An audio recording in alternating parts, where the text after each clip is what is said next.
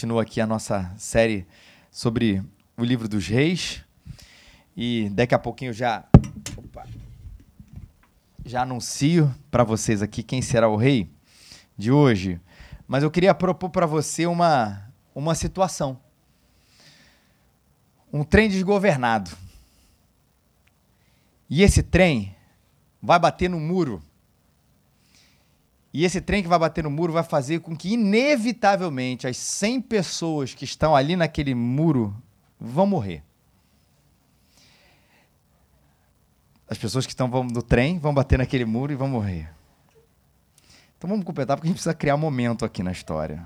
Um trem desgovernado. Vai bater no muro. E todas as 100 pessoas que estão dentro do trem vão morrer necessariamente caso esse acidente, que é inevitável, aconteça. Mas você está olhando aquilo ali e você tem aí a oportunidade e o tempo de acionar lá o super freio de emergência, que vai fazer com que aquele trem pare e nada daquilo aconteça. E você só tem tempo para acionar esse freio, apertar um botão. E você, obviamente, não tem o que fazer, você vai querer, já pensou e vai sair correndo para apertar o botão. Só que quando você pensa em correr, o que, que acontece? Você não se deu conta, mas o seu filhinho pequeno andou inocentemente até a linha do trilho. E é aquele momento onde você está diante de um dilema, onde você pode salvar o seu filho, e isso vai implicar, porque não existe outra solução entre uma dessas duas coisas, você pode salvar o seu filho, isso implica em deixar com que aquelas 100 pessoas ali no trem morram. Você pode também salvar as 100 pessoas, mas isso vai implicar necessariamente que o seu filho morra. Tire da sua cabeça outra ideia, não há tempo para fazer as duas coisas e não existe ninguém para te ajudar, o que é que você faria?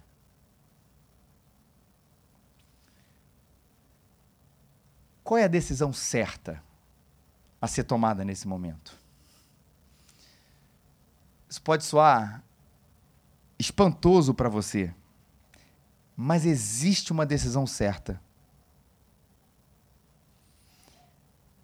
E na verdade, existe uma decisão, em contraponto, errada.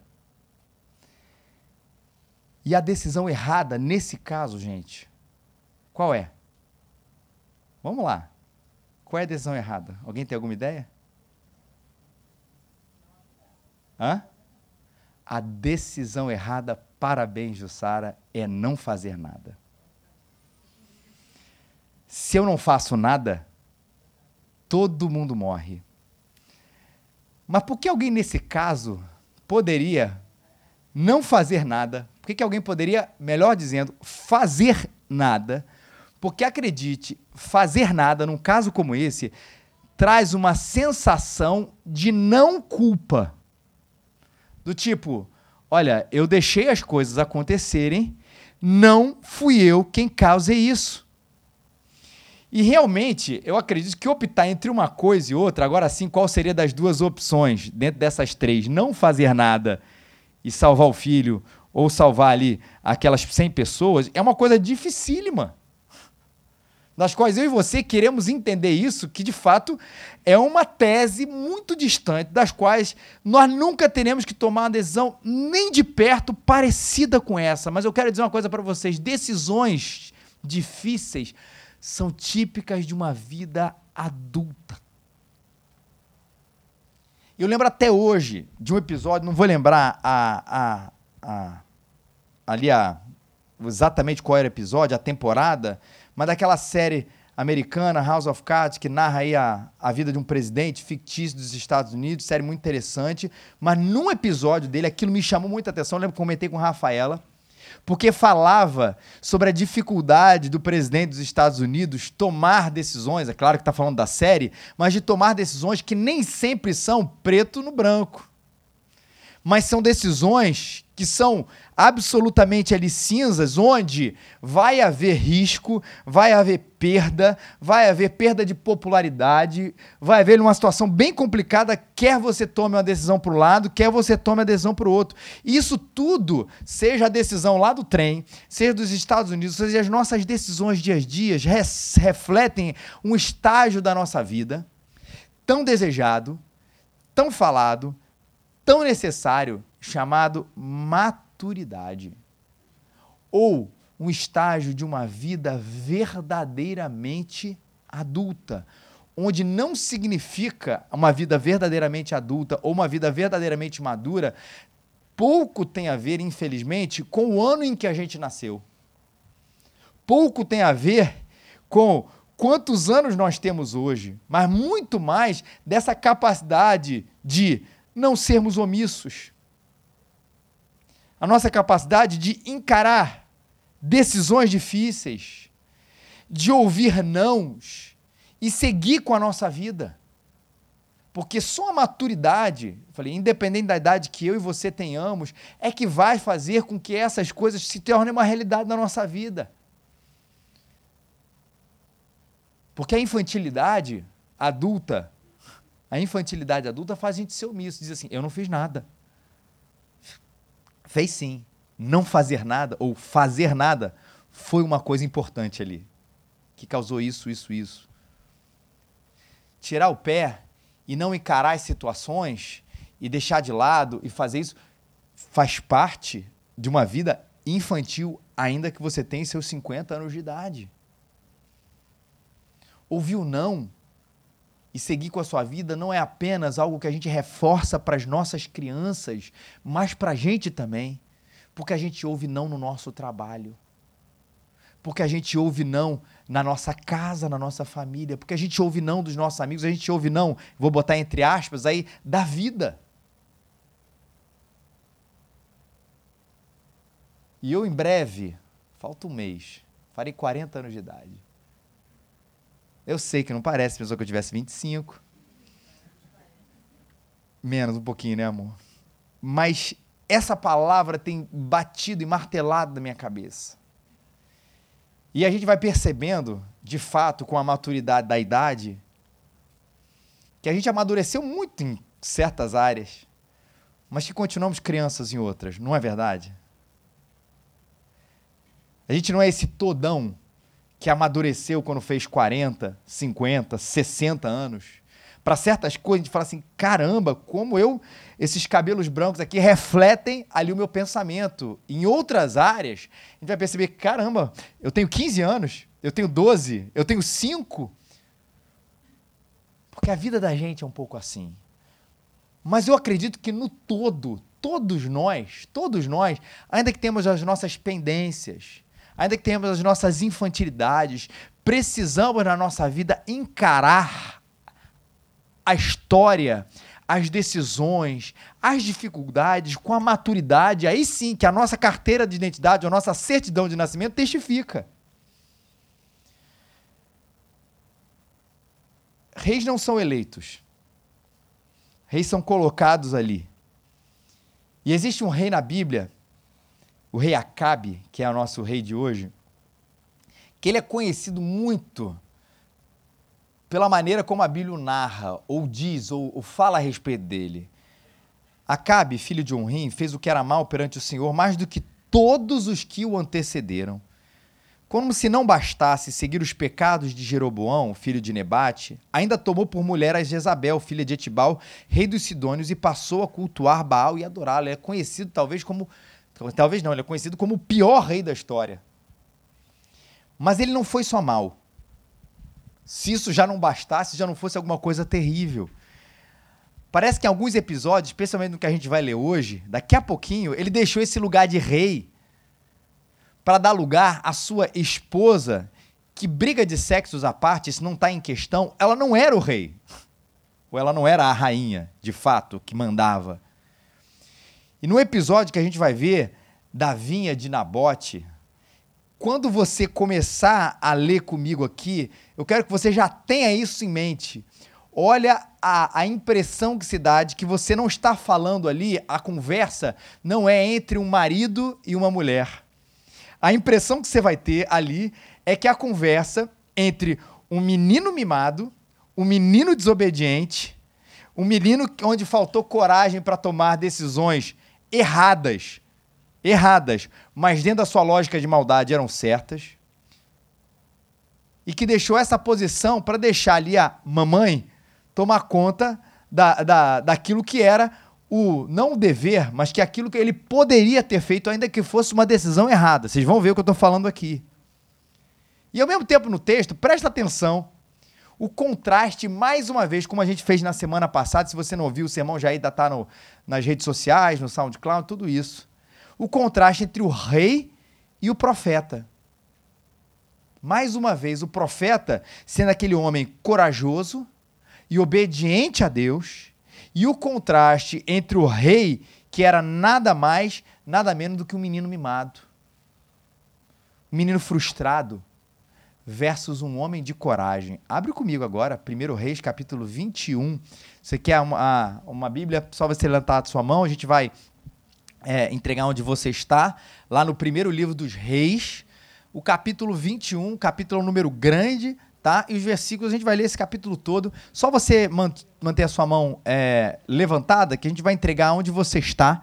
Aqui a nossa equipe de. Nossa incrível equipe de recepção aí já está distribuindo aí para você.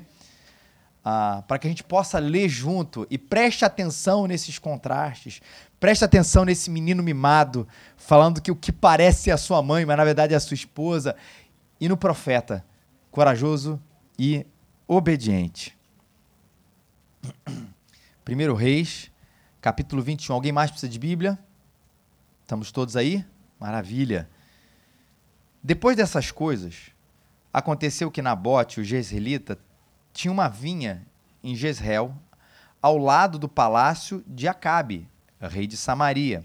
E este falou a Nabote: Dá-me a tua vinha, para que me sirva de horta, porque esta vizinha, porque está vizinha no fundo do meu palácio e eu vou te dar em troca uma outra vinha melhor, ou se desejares, eu te pagarei em dinheiro quanto vale. Mas Nabote respondeu a Acabe: O Senhor me guarde de te entregar a herança dos meus pais. Agora presta atenção.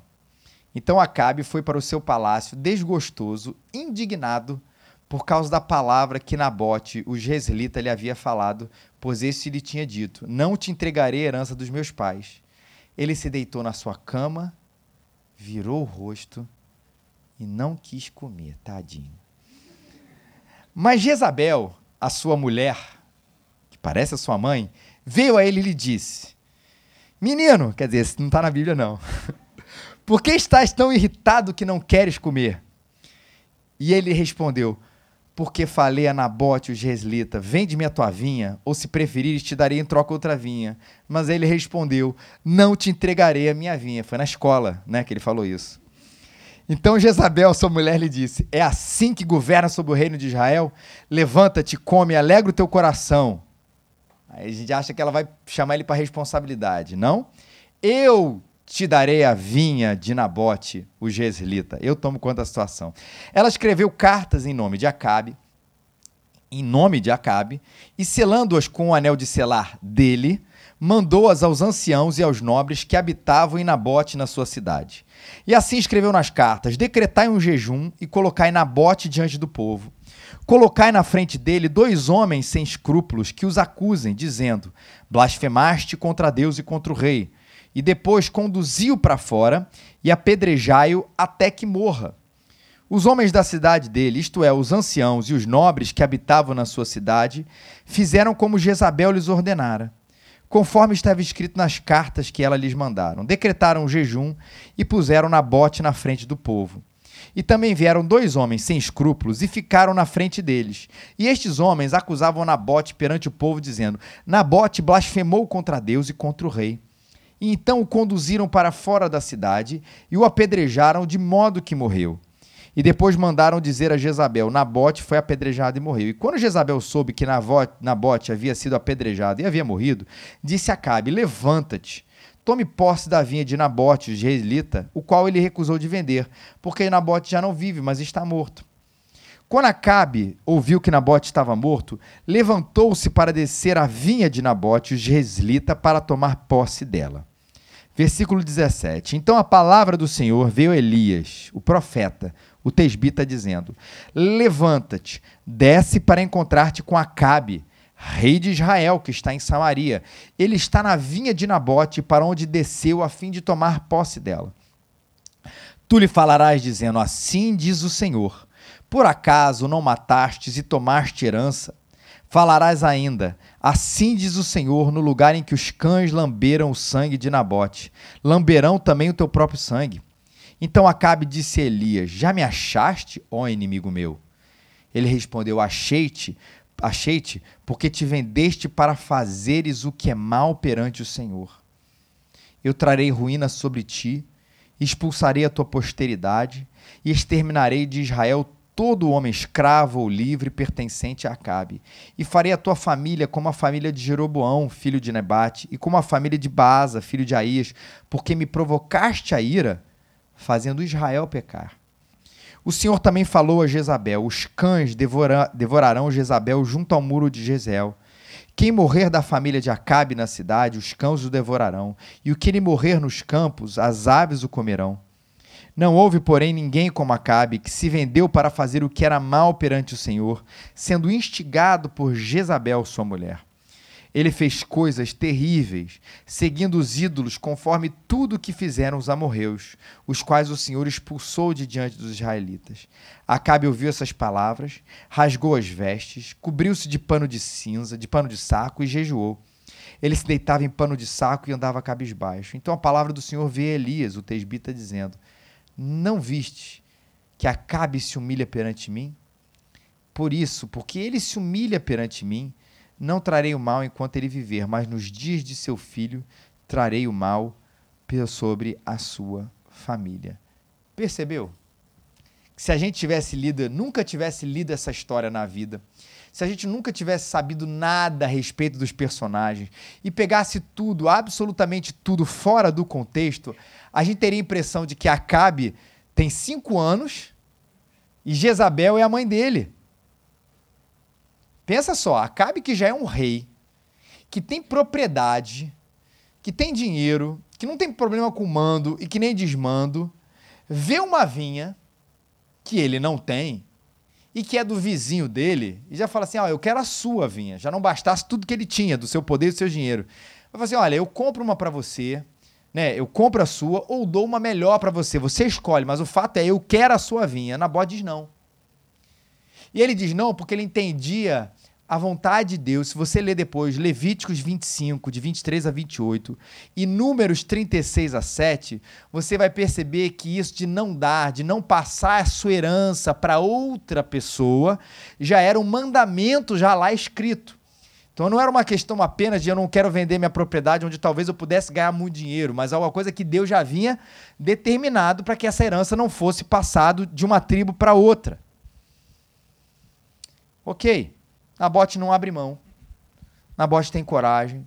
Não deixa o dinheiro falar mais alto. É a vontade de Deus. É a lei do momento aqui. É isso que vai fazer. E aí o menininho Acabe fica magoado com a história. Chega em casa, expressão da Bíblia que a gente leu aqui com muita calma. Ele se deitou na, tua, na sua cama, virou o rosto e não quis comer porque ele não ganhou a vinha do vizinho. Não completou o álbum de figurinha da Copa. Mas aí chega a mamãe dele, Jezabel, sendo irônico aqui, porque é a esposa dele. Por que, que você está irritado? Ele vai lá e explica. Ela vai dizer: levanta a cama, menino. Toma jeito. Em vez de dizer também, vai lá e faz, o que, que ela diz? Pode deixar que eu resolvo. Então Jezabel, sua mulher, lhe disse: É assim que governa sobre o reino de Israel? Levanta-te, come e alegra o teu coração. Ele fala, quando você acha que ela vai empurrar ele para fazer o que o rei poderia, não estou dizendo que é certo porque não era, tá, gente? Mas o poderia fazer, ele diz: Eu vou te dar a vinha de Nabote, o israelita. Não parece mãe e filho? Mas é a esposa e o marido.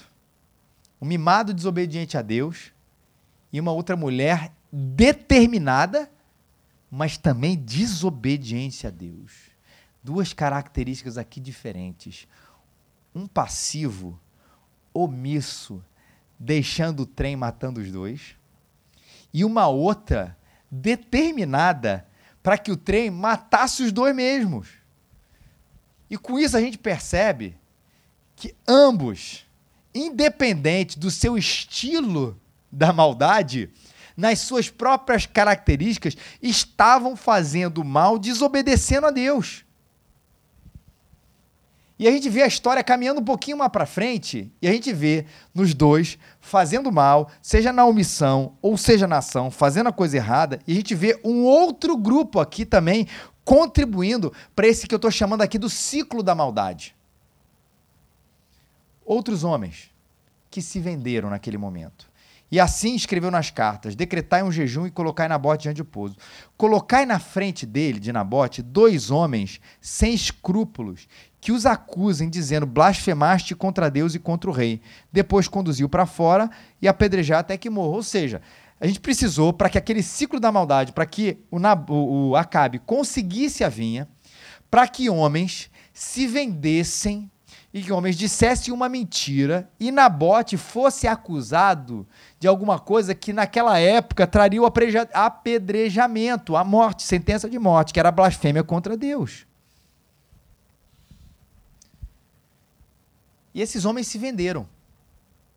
E fizeram isso. Olha como é que o ciclo está se encerrando aqui. Ó. A maldade no permitir, a maldade no agir e a maldade no se vender. Mas graças a Deus, ele vai levantar os seus profetas.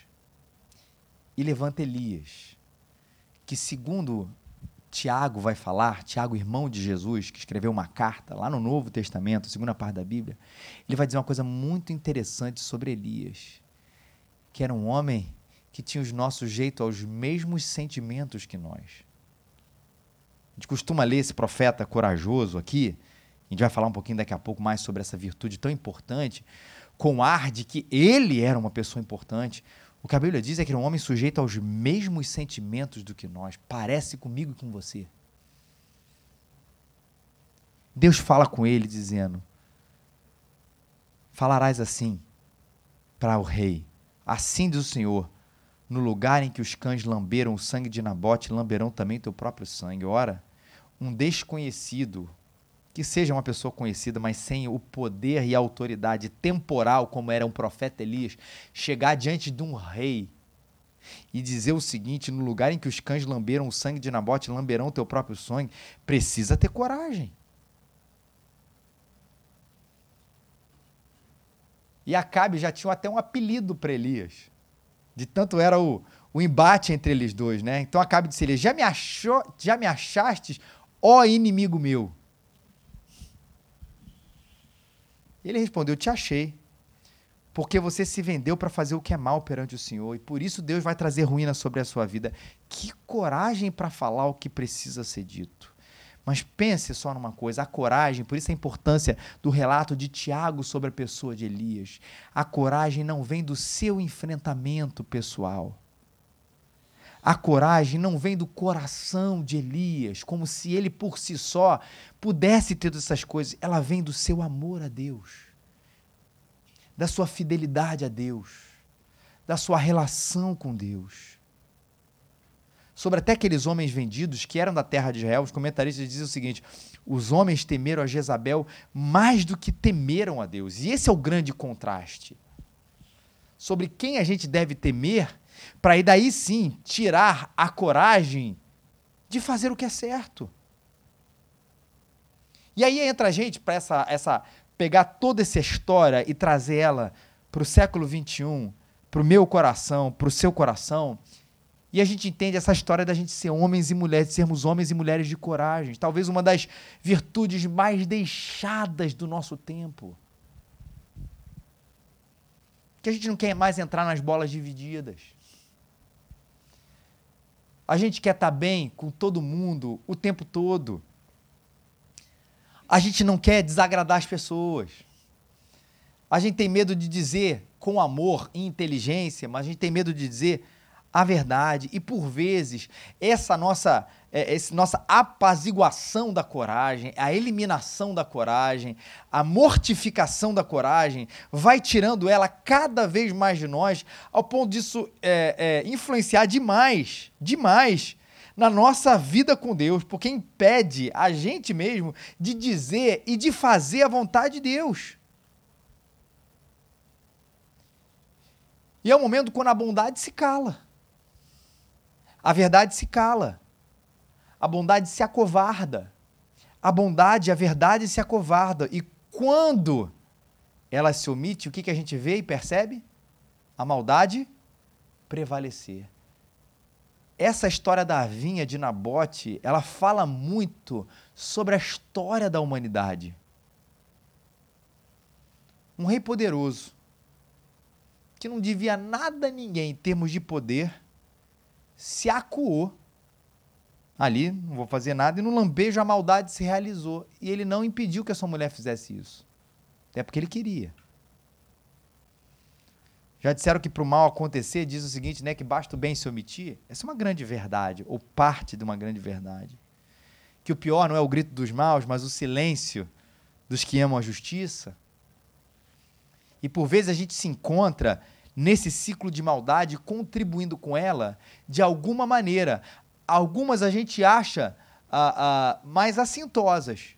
O caso aqui, Jezabel é, é, é, prefigurando isso, ou representando isso, que é a coisa de você agir com a maldade. Não é para fazer isso? Faz mesmo. Só que a gente esquece lá da historinha do trem, que vai falar da historinha de Acabe, que muitas vezes a nossa omissão e impedir tendo o poder de impedir, também está contribuindo demais para que essa maldade se alastre. Não fazendo, agindo. E como esses homens aqui representam, se vendendo também. Porque aqueles homens podiam dizer não. Numa história de coragem aqui, de homens que foram dizer assim: olha, vai lá, vou dar um dinheiro para vocês, vocês irem lá no meio da praça acusar Nabote de blasfemar contra o rei. Eles poderiam ter dito isso, não. Não vou. Tem uma história muito interessante sobre o Rio de Janeiro, sobre esse assunto. É... Um dos primeiros missionários cristãos protestantes a chegarem aqui no Brasil foram enviados, né, chegaram aqui no Rio de Janeiro, foram enviados por nada mais, nada menos, ninguém menos, ninguém mais do que João Calvino. Enviou eles aqui para o Rio de Janeiro. E esses caras, eles foram, em princípio, estavam transitando bem aqui até que momento, né? A, a, desafiaram, de alguma maneira, o status quo.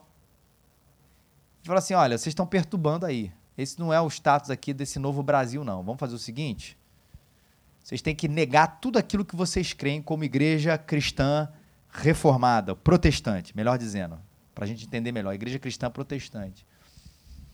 O que, que esses homens fizeram? Não negaram. Não. O que a gente crê é isso. Fizeram uma confissão de fé.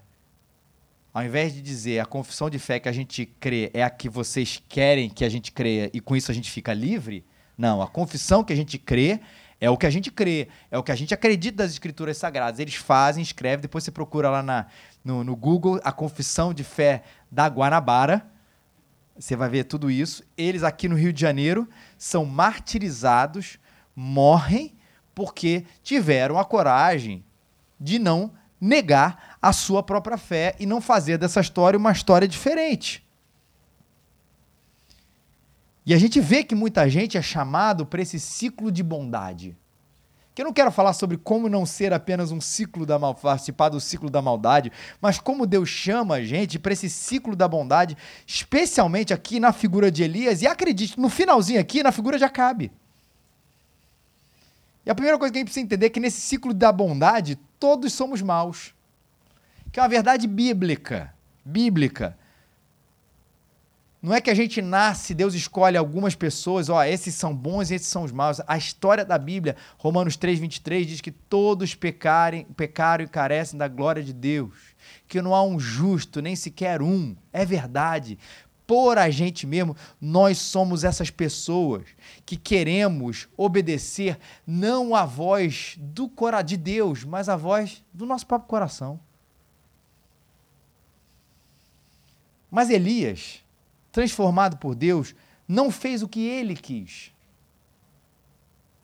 Não é que ele um dia falou assim: não, olha só, eu sinto que é isso. Não. Ele ouve o quê? A voz de Deus e faz o que Deus quer. Elias não percebeu as coisas por si próprio, ele ouviu a Deus. Por isso que esse ciclo da bondade, ele não vai depender, gente, do nosso coração. Porque se depender do nosso coração, estamos fritos, meus queridos. Ele vai depender da graça de Deus em nós, mudando a gente e fazendo a gente mais parecido com Jesus. E no momento em que a gente até não sentir que a gente deseja alguma coisa, a voz de Deus vai prevalecendo para que esse ciclo da bondade, da verdade, da justiça, ele se perpetue. Somos maus, mas a gente precisa ouvir a voz de Deus.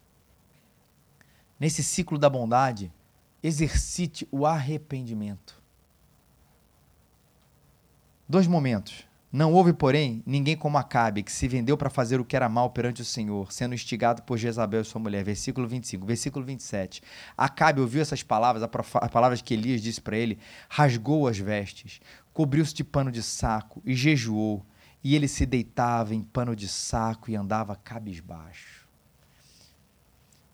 Olha como é que o versículo 27 e o versículo 25, eles mostram esse contraste aqui. Do mal e do mal arrependido. Que é algo que a gente precisa exercer diariamente, é uma prática diária, uma análise do Espírito Santo, olhando para a revelação de Deus, nós deixando, percebendo o Espírito Santo e olhando para a revelação de Deus, e ali percebendo o nosso espelho. E a gente ter sim uma intimidade corajosa, capaz de fazer com que eu olhe para mim, com que eu olhe para a minha maldade e eu possa dizer: perdão, Deus, perdão, Deus, me transforme. Porque volta e meia, se a gente não tem essa capacidade desse exercício para esse ciclo da bondade perpetuar, da gente se. onde a gente faz isso aqui todo domingo, mas é para a gente fazer todo dia em casa, de se arrepender, a gente vai achando que a gente é bom. E quer ver um sintoma para a gente achar que a gente que a gente já entrou nesse ciclo de que nós somos bons, é quando a gente começa a achar que todo mundo é mal. Já não se pegou? Quase que. É, a gente não diz isso, mas a gente quase está dizendo: ah, se a humanidade fosse que nem eu, o mundo seria infinitamente melhor. A gente vai achando isso. A gente vai se tomando por esse, esse orgulho de achar que nós não pecamos, ou pecamos muito menos do que os outros, ou que erramos muito menos do que as outras pessoas, fazemos muito mais bem do que o mal. Isso não vai trazendo para a gente esse coração sensível, quebrantado, porque o tempo inteiro Deus está mostrando para a gente, não para nos condenar, mas para nos salvar, para nos resgatar, para continuar a sua redenção em nós. Ele vai transformando e mostrando: olha só o seu comentário, olha só a sua motivação. Olha só a sua ação. Olha a sua omissão. Não para nossa neurose, mais uma vez, mas para que a gente descubra que todos os dias nós precisamos de Jesus. Aquela palavra de Jesus é sensacional. Os sãos, os saudáveis, não precisam né, de um médico. Aí Jesus diz, mas eu vim chamar pecadores, usando a mesma analogia, doentes, para o arrependimento e para a salvação. É isso que a gente percebe, é isso que a gente vai se perceber daqui a pouquinho nesse momento da celebração da ceia. Gente que toma ceia não porque é perfeito, mas justamente porque é imperfeito e reconhece que dia após dia precisa de Jesus na nossa vida, transformando, transformando e perdoando e transformando, e participar disso é algo maravilhoso e contribuir para esse ciclo da bondade. E por último aqui, nesse ciclo da bondade, exercite a coragem de Jesus. Você vai ver que em todos os momentos aqui, nesses todos os sermões, seja meu, do Luciano, qualquer pessoa, a gente está sempre apontando para Jesus. Não é olhe para Elias, Olhe para Jesus que viveu uma vida de coragem. Jesus que nasceu de maneira simples. Que Jesus que viveu em meio de um império opressor. Difícil viver nos tempos de Jesus, acredite se quiser.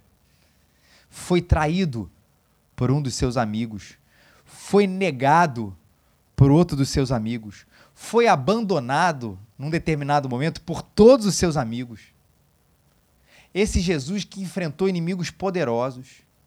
Esse Jesus que enfrentou a má fama que tentaram dar para ele, a caluniação.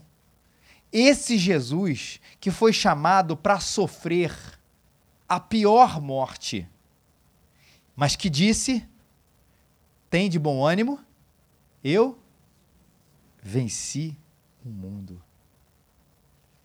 É para essa coragem de vida que nós somos chamados. Esse Jesus que fez tudo isso para fazer o quê, gente? Não foi apenas para nos dar um exemplo de coragem, mas principalmente, principalmente não, primordialmente para nos salvar, para nos resgatar da pior, da terrível condição de não sermos filhos e colocar a gente nos melhores lugares ou no melhor lugar, que é ao lado de Deus. E ele foi corajoso. E ele que foi corajoso, acredite, pode nos dar a coragem que a gente precisa para viver. Pode nos dar e quer nos dar e nos deseja nos dar, nos dar a coragem para a gente viver a vontade de Deus. No mundo de muito caos, no mundo de muita opressão e no mundo de muita dificuldade, até econômica, financeira, social, seja lá de que for. Mas quando a gente olha para a vida de Jesus, a gente percebe ali o Deus homem e o homem Deus não apenas sobrevivendo no meio de tanta coisa difícil, mas vivendo com alegria, com foco na vontade de Deus, numa vida corajosa. Homens bons, mulheres boas, sejam corajosos, sejam corajosas, sejam valentes como nosso Senhor Jesus Cristo. Lembrem disso. E aqui eu termino. Não é à toa que esse Deus que está conosco nessa promoção do ciclo da bondade, ele também é chamado do Senhor dos Exércitos. Porque ele tem perdão, porque ele tem amor, como nós lemos aqui no começo, mas ele também tem força, ele também tem justiça. E nós somos chamados para corajosamente em prol não de nós, não do nosso coração, não daquilo que acreditamos pessoalmente, mas da vontade e da voz de Deus, chamados a corajosamente andar ao lado dele, fazer a vontade dele e ver nesse mundo perpetuar-se a verdade e a proclamação, a verdade e a bondade e a justiça daquele que é todas essas coisas. Que ele nos abençoe, gente.